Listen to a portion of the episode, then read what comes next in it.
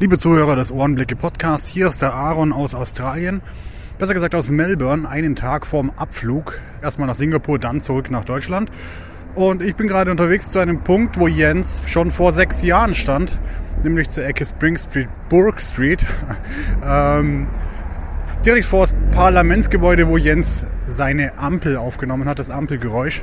Und da möchte ich mich zum Gedenken an den Ohrenblicke Podcast, der noch lange nicht verstorben ist, aber ewig in meinem Herzen weiterlebt, äh, hinstellen und auch diese Ampel aufnehmen. Wenn ich da bin, melde ich mich wieder. Bis gleich. Oh, ist das kalt hier.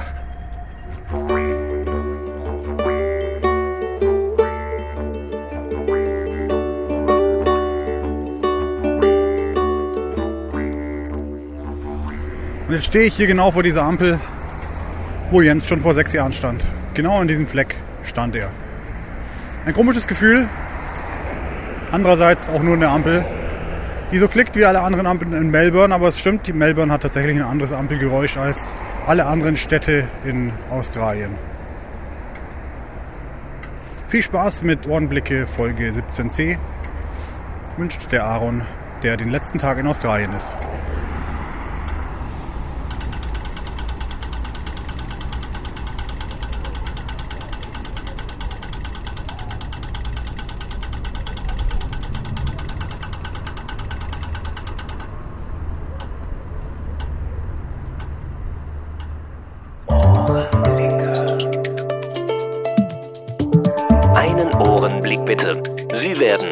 Verbunden.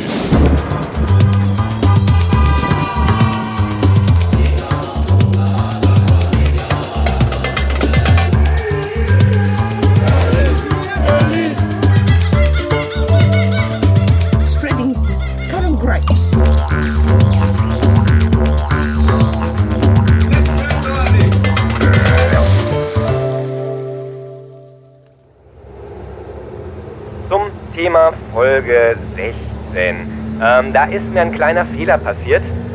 Ich weiß nicht, ob dir das aufgefallen ist, dass da vielleicht irgendwas komisch war. Mm, nein, ich habe, glaube ich, heute sogar noch mal reingehört und mir ist nichts dabei aufgefallen, nee. Er hat heute noch mal reingehört. Er hat sich wirklich vorbereitet auf das Gespräch. Das lob ich mir. es ging um diese Stelle, ich spiele sie mal an. Ähm, da war wirklich eine ja, die Sache, die ich aus der Erinnerung wiedergegeben habe. Und inzwischen habe ich den Beleg gefunden für diese Geschichte und habe dann gemerkt, dass ich da einen Fehler gemacht habe. Sie waren zu schnell. Oh. Sie wissen, dass man hier nur 100 fahren darf? Ähm, ja, natürlich. Hm? Warum fahren Sie dann 130? Bin ich das? Oh, ja, das äh, tut mir leid. Hm. Sie schauen aber regelmäßig auf den Tacho. Äh, ja, ununterbrochen.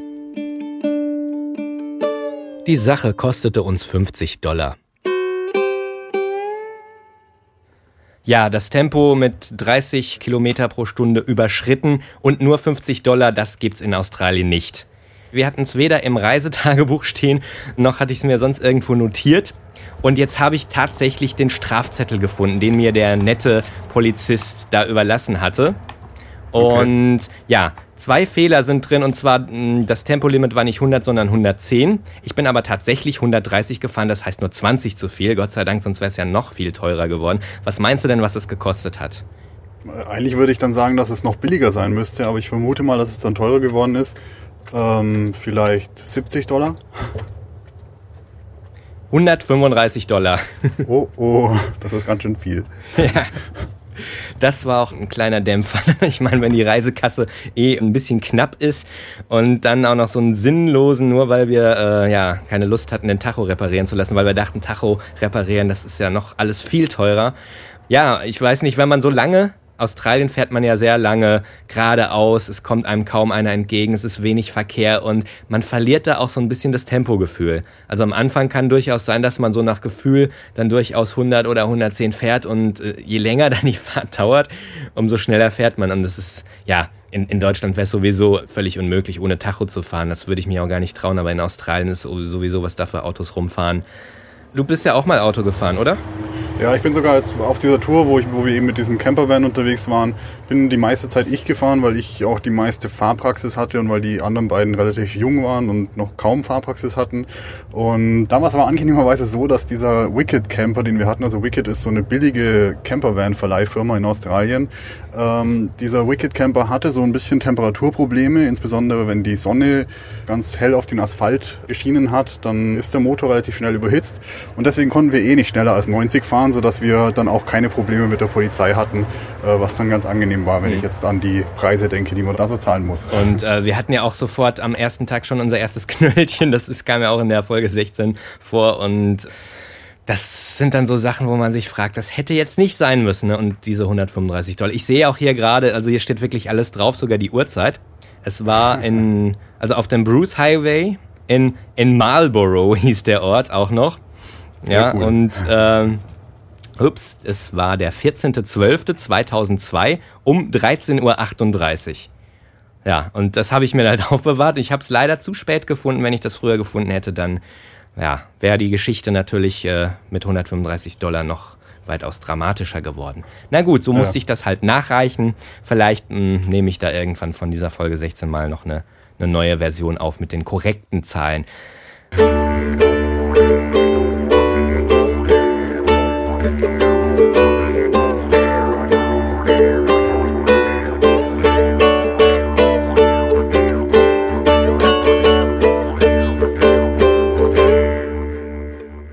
So, wir kommen jetzt mal zu unserem dritten Ohrenblick. Und zwar ist jetzt der Aaron wieder dran und ich spiele mal seinen dritten Ohrenblick, den ich noch nicht kenne. Da plätschert was.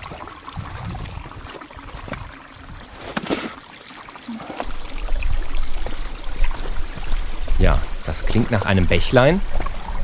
Richtig, das war ein kleines Bächlein ähm, ganz weit oben in, in Tasmanien, im Mount Fields National Park. Und da war ich wirklich ganz, ganz einsam. Da war niemand anderes sonst da oben. Und was eben so faszinierend war, war diese Stille. Es ist, man hört sonst kein einziges Geräusch, nur dieses Bächlein plätschern. Und man sitzt da in dieser Mitte, in der Mitte auf einem Stein und links und rechts plätschert dieses Bächlein vorbei. Und das war so ein Moment der vollkommenen Freiheit, den ich hier in Australien dann genossen habe und wo es mir dann sehr gut ging dabei. Deswegen auch das äh, ist ein sehr wichtiger Ohrenblick für mich. Ja, solche Momente, da habe ich einige erlebt. Von einem habe ich auch mal erzählt in einer vergangenen Folge. Das war in einem Lake Eacham. Das ist in Queensland, in Atherton Tablelands. Und das ist so ein bisschen ins Landesinnere, wenn man jetzt in Cairns ist und da ein bisschen ins Landesinnere fährt, das liegt etwas höher, und deswegen Tablelands und mhm. da war so ein wunderschöner Kratersee und ich bin dann morgens vor Sonnenaufgang aufgestanden und erstmal musste man vom Campingplatz aus durch den Regenwald laufen, hat dann die Vögel gehört und dann bin ich da schwimmen gegangen, ganz alleine, nur ein Pelikan schwamm da noch und dann ging so die Sonne hinter den Bäumen auf und das sind dann solche Momente, an die man sich dann auch Jahre später noch gerne zurückerinnert und das wird ja dann wahrscheinlich auch so gehen. Genau, absolut, ja. Dann bin ich jetzt wieder dran. Das ist ein Ohrenblick, den habt ihr kürzlich schon gehört. Aber das ist ein sehr markanter Ohrenblick, sehr äh, bezeichnend für unsere Reise. Ja, und zwar, wir wollen den Motor starten und äh, der Motor kackt wieder ab. Und das ist, äh, als ich für Folge 16 dieses Geräusch rausgesucht habe, ich musste mich kaputt lachen, weil es diese Erinnerung ist plötzlich wieder da. Auch das Gefühl, wenn dieser Motor ausging, das gab so einen richtigen Ruck durch das ganze Auto und man meinte, jeden Moment fliegt er einem um die Ohren. Und ja, also das Auto war nicht mehr ganz so fit, aber er hat es tatsächlich geschafft, uns wieder heil nach Sydney zu bringen mit ein paar Werkstattreparaturen. Aber ich habe noch einen zweiten Poldi-Ohrenblick, der in Folge 16 nicht zu hören war. Und zwar das hier.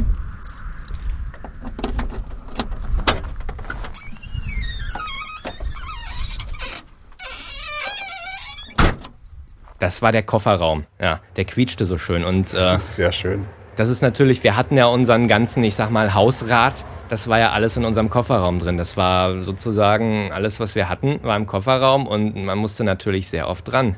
Ja. wenn man da was rausholen wollte oder jeden Tag das Zelt rausholen und die Essenskiste oder den Wasserkanister und das ist natürlich ein Geräusch, was man täglich dann mehrfach gehört hat und das, das ich dann auch immer mit dieser Reise verbinde.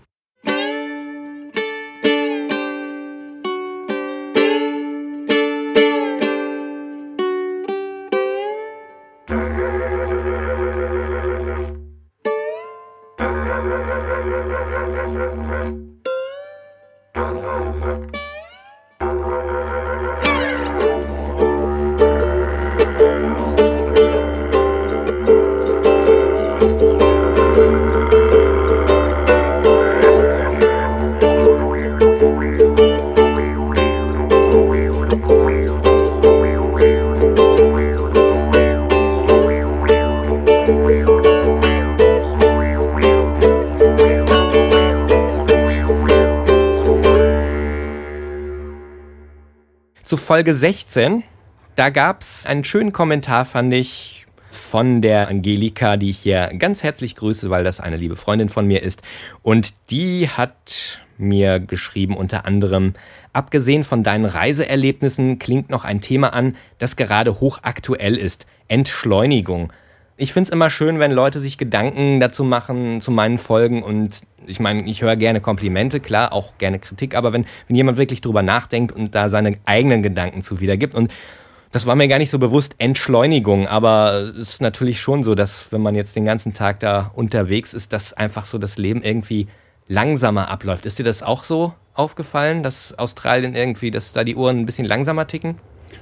Ähm, ja, äh, einerseits natürlich schon auch deswegen, weil die Entfernungen so weit sind. Das heißt, wenn man hier reist, dann kommt einem alles so wie eine Ewigkeit vor und, und deswegen hat man so das Gefühl, dass man auch ziemlich langsam unterwegs ist.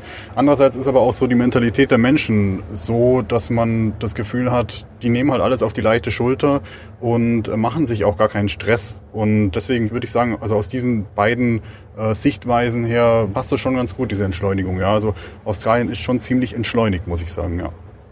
Hat Australien dich jetzt verändert in der Zeit, wo du da warst? Hundertprozentig. Also wahrscheinlich auf, auf so viele Arten und Weisen, äh, dass ich das momentan auch noch gar nicht so richtig einschätzen kann. Also ähm, ich war vorher kein Mensch, der freiwillig mit mehreren Menschen in einem Zimmer geschlafen hätte. Ich war immer einer, der sein eigenes Bett haben wollte und ähm, dann auch immer irgendwie nach Hause gefahren ist zum Schlafen. Inzwischen, also hier ist man halt gezwungen, dann mit mehreren Menschen im Zimmer zu schlafen und auch ähm, das mit allen seinen Nachteilen so hinzunehmen. Und allein das ist schon eine Riesensache für mich gewesen, dass ich ja, dass ich jetzt das gelernt habe, wieder mit mehreren Menschen im Zimmer zu schlafen und wo ich jetzt auch sage, es ist gar kein Problem, irgendwo in Deutschland auch wieder in eine Jugendherberge zu gehen und, und so auch Kosten zu sparen. Also allein das ist schon mal eine Riesensache, was mich verändert hat. Aber auch in allen anderen ähm, Belangen, auch durchs Podcasting bin ich wahrscheinlich auch wesentlich offener geworden als früher. Ich bin denke ich mal, habe hoffentlich auch ein bisschen was von der australischen Mentalität angenommen, dass man nicht alles so ernst nimmt, sondern dass man ein bisschen lockerer durchs Leben geht. Also ich glaube, so richtig abschätzen kann man das momentan noch gar nicht, was sich in mir alles verändert hat, sondern erst wenn ich wieder zu Hause bin und mit der deutschen Bürokratie wahrscheinlich wieder konfrontiert werde, dann werde ich sehen, wie schnell ich verzweifelt sein werde und wie, wie schnell ich mich wieder zurückwünschen würde nach Australien. Hm. Ich ja. fand es damals schwierig, als ich nach Deutschland zurückkam, mich hier wieder einzuleben. In Deutschland ist es irgendwie wieder ein ganz anderes Lebensgefühl. Und da hatte ich anfangs schon so ein bisschen wieder Schwierigkeiten da reinzufinden, ja. Das, das Leben in Australien ist halt eben ganz anders als in Deutschland und deswegen kann ich das momentan auch noch, noch gar nicht so richtig abschätzen, wie ich mit dem Leben in Deutschland wieder klarkommen werde. Also ich bin gespannt drauf, äh, wie es ist. Wahrscheinlich, wahrscheinlich werde ich die ersten Tage immer im Hinterkopf haben, wo werde ich die nächsten Tage schlafen und äh, ich muss jetzt dann mein Hostel verlängern, wobei ich wahrscheinlich dann eben bei meiner Mutter wohnen werde erstmal und mich darum nicht kümmern muss eigentlich. Aber im Hinterkopf wird das sicherlich immer sitzen. Ja, das ist jetzt auch das Thema. Also du hast ja deine Reise vorzeitig abgebrochen. Ähm, wie kamst du zu dieser Entscheidung? Ähm, vorzeitig abgebrochen hört sich äh, für mich jetzt ein bisschen hart an. Ich habe mir viele Gedanken in den letzten Tagen und Wochen gemacht und äh, da, da spielen ganz viele Faktoren mit rein. Also einerseits äh, ist ein Riesengrund, dass ich das erreicht habe, was ich eigentlich wollte. Das heißt, ich habe mir meine Gedanken gemacht über meine Zukunft, wie ich weitermachen will in Deutschland. Und an dieser Entscheidung wird sich nicht mehr viel rütteln. Das heißt, ja, nicht mehr viel rütteln lassen. Das heißt, ähm, ich werde auf jeden Fall weiter studieren und ich muss mich jetzt in Deutschland eben um die Immatrikulation kümmern an der Universität. Und da sind durch die deutsche Bürokratie sind mir natürlich Fristen gesetzt und damit ich die einhalten kann, muss ich auch nach Deutschland zurück, damit ich mich darum kümmern kann. Andererseits ist es so, dass es mir hier in den letzten Tagen und Wochen nicht sonderlich gut ging. Ja, ich, ich, ich habe mich so selber ein bisschen unter, unter Druck gesetzt. Ich meine, es hätte vom Geld her schon noch gelangt, aber ich hatte eben so das Gefühl, dass mir das Geld immer weiter durch die Finger rinnt und dass jeder Tag halt einfach Geld kostet. Und ähm, das war auch ein Grund, warum ich gesagt habe, okay, bevor ich jetzt nochmal Arbeit suche und die nächsten zwei Monate arbeiten werde und dann in drei Monaten schon wieder nach Hause fliege, fliege ich lieber gleich nach Hause, ähm, schaue, dass ich dann auch nochmal ähm, einen Job bekomme in Deutschland, der wahrscheinlich dann auch wieder besser bezahlt ist, dadurch, dass ich, dass ich dann in meinem Fachgebiet wieder arbeiten kann, hoffentlich. Und ja, alles in allem, es waren tausend verschiedene Gründe und ich denke, das war dann die beste Entscheidung und äh, mir geht's inzwischen auch wieder wesentlich besser, seitdem ich diese Entscheidung gefällt habe. Also ich bin wesentlich besser auch wieder drauf.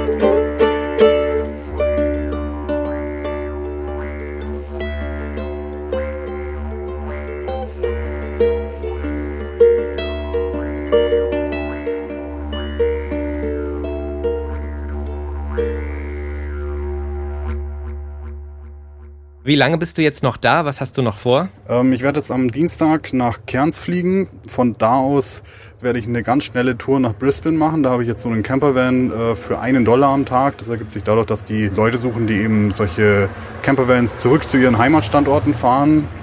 Und das mache ich eben dann, das heißt innerhalb von vier Tagen von Cairns nach Brisbane, was ein ziemlicher Stress wird. Aber ich freue mich trotzdem drauf, insbesondere weil ich dann wirklich mal wieder allein sein kann und, ähm, und alleine auch äh, Auto fahren kann, was mich schon jetzt äh, sehr freut.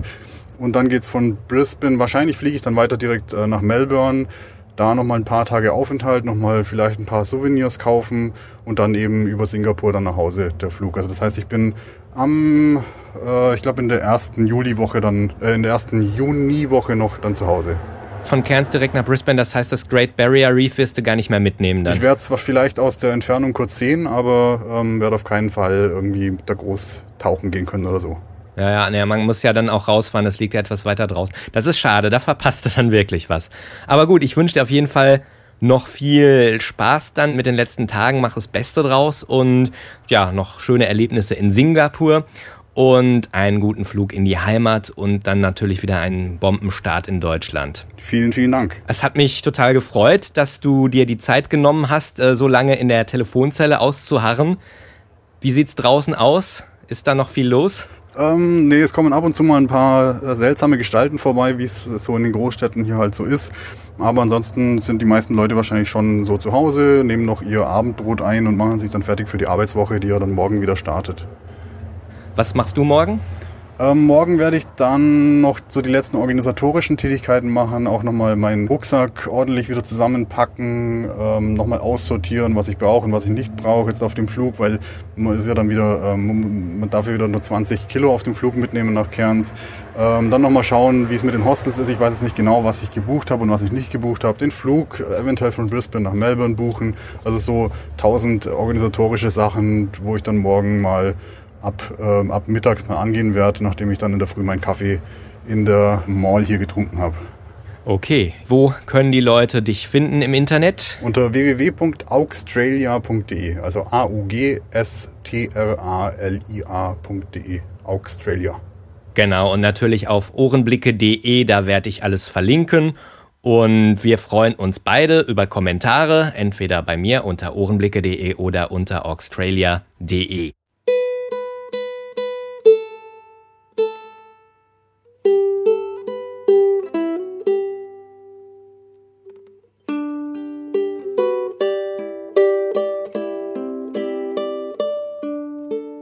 Ja, dann möchte ich mich von dir verabschieden. Ich habe dir ja schon alles Gute gewünscht und ja, noch eine tolle Zeit und vielen Dank für das Gespräch. Vielen Dank auch von mir. Es war mir eine große Ehre, in deinem Podcast, den ich schon seit langer, langer Zeit höre, ähm, ein Teil davon zu sein.